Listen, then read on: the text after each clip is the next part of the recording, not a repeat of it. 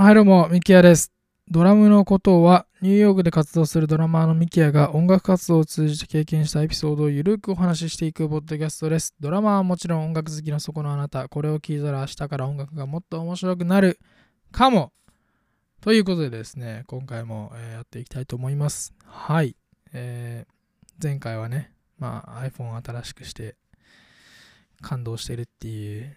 短い話をしたんですけども、はい。えー皆さん、いかがお過ごしでしょうか？あのーぜひですね、あの連絡、えーコメント、ご意見、ご指導など、えーお待ちしているので、えーお問い合わせは、ミキヤドラムスアットマーク Gmail.com の方まで、えーお願いします。はい。で、あのウェブサイトの方でもですね、会員限定のコンテンツであったりとか、あとはネットワークですね、ウェブサイトの方でフォーラムを展開しているので、そちらの方でディスカッションであったり、質問をそこで直接お答えしていくということもやっているのでね、はい、ぜひチェックしてみてください。で、今回はですね、ライブに向けての準備のところをちょっと話していこうかなと思います。でですね、このリハーサルと練習は違うぞという ことを、えーお話ししたいんですけども、はい。まあ皆さんね、あの、まあ YouTube も Podcast もそうですけど、いろいろ僕紹介というか、あのお話しさせてもらってますけど、あの必ずしもね、僕が言ってることが、別に自分がその自分が100%正しいと思って喋ってるわけではないというか、あくまでこれは僕の意見で、こう思いますよっていうことを、えー好き勝手に喋ってるだけなので、はい。まあそれがね、えー100人いたら100人の人に、えー合うかどうかは全然わかりませんけども、はい。えーまあね、気楽に聞いてください。はい。でですね、あの、まあ、リハーサルと練習がどう違うかっていうところなんですけども、はい。で、僕がどう思う、それについてどう思うかっていうところですね。はい。で、練習は、じゃあ、例えば何かってなった時に、まあ、じゃあドラマーだったら、じゃあ曲を聴いて、じゃあ5曲渡されたとしましょう。で、来週リハーサルがありますみたいなね。で、その場合に、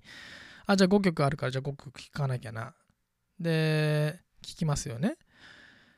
で、じゃあメロディーはどういうメロディーなのか、えー曲の構成であったりとか、えーあどうここには決めがあるのとか、リズムどんなリズム使ってるのとか、えーじゃあどういう色をつけていくのかみたいなね、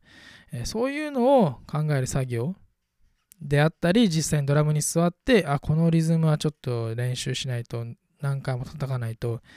えー叩けないなっていうものは、えこれが練習ですよね。一人でやる作業。一人でやる作業、これ演奏、曲を演奏する前の段階に、えー曲を勉強する段階ですよね。これが一人でやる作業だと思うんですけど、ここがやっぱり練習だと思うんですね。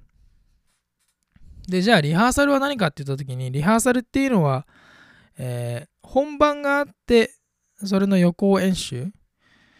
ということが、えーリハーサルだと思うんですけども、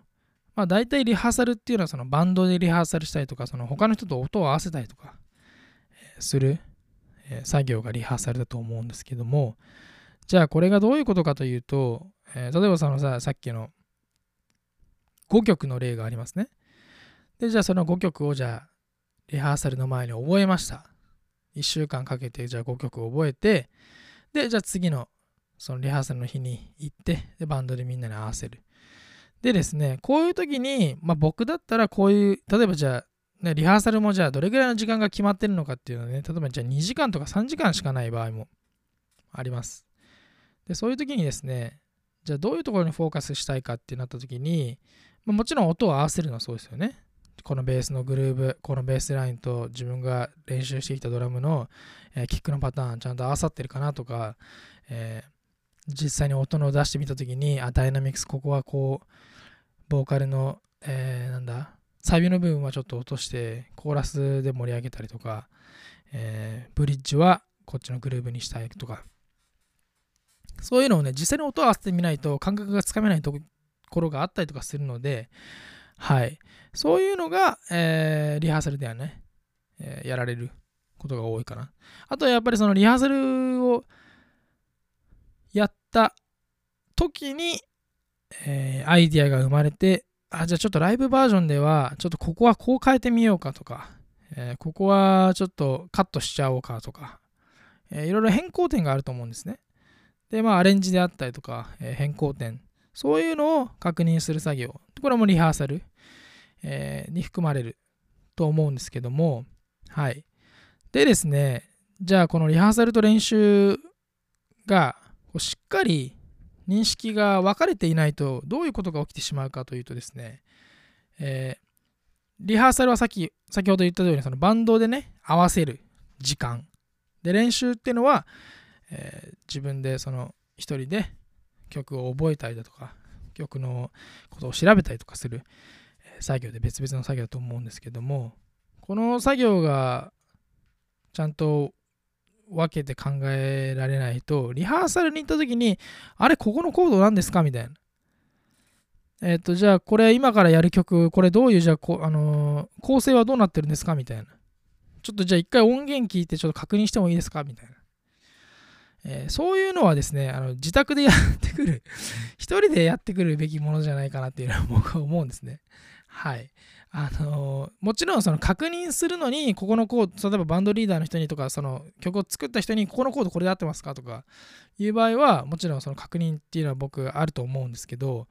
あの、いや、構成とかは、もう音源渡された時点でそこにありますよねっていう、えー、そこからまた音源聞くんですかみたいな はい。っていうのを、あの、まあ、文句をね、言ってるような感じにあの捉えられちゃうと、あの、僕はそういうつもりで話したいわけではないので、もちろん、あのね、あの、だからといって、その、なんでやってこなかったんだよ、みたいな、なんで家で、ちゃんと、あの、音源渡されたんだから、それ聞いてこいよ、みたいな。別にそういうことを、あの、その、やってこなかったからっつってね、それで喧嘩になるっていうのはね、あの、良くないんで、まあ、もちろんあのみんな仲みんなで仲良くねやることが大事だと思うんですけどあのなんで僕がこのねあのポイントを説明するかというかそのまあ僕が話したいなんでこのレイハーサルと練習の違いが、えー、この違いをね作業の違いをちゃんと理解してで練習の部分曲を覚える部分は曲をちゃんと家で覚えてきてで練習でリハーサルで、えー、リハーサルですね。みんなで集まった時にそのフォーカスしたいところをちゃんとね、アレンジであったりとか、曲の確認であったりとか、音合わせにね、えー、集中できるように、なぜこのね、作業のね、違いを認識して、それに取り組むことが、まあ、僕が大事だと思うのか、なぜ僕がそれを大切にしているのかというとですね、あの例えばじゃあ、毎週1週、毎週ね、毎週1回、え、練習する時間があるとしましょう。毎週1回、え、3時間練習があるとしてでじゃあ5曲だけやりますと。で本番までに4週間あって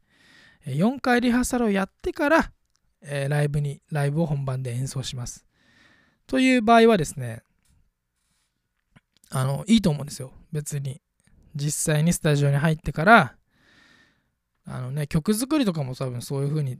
あの作られたりとかすると思いますし、はい、スタジオに入ってから今こういうアイディアがあるんだけど、ちょっとなんかこれでドラムでなんか合わせてみて、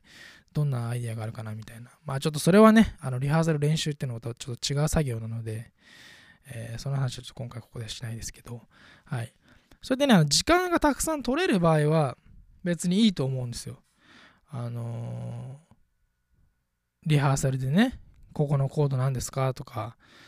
あの構成これ何ですか？みたいなねあの別に宿題やってこなくても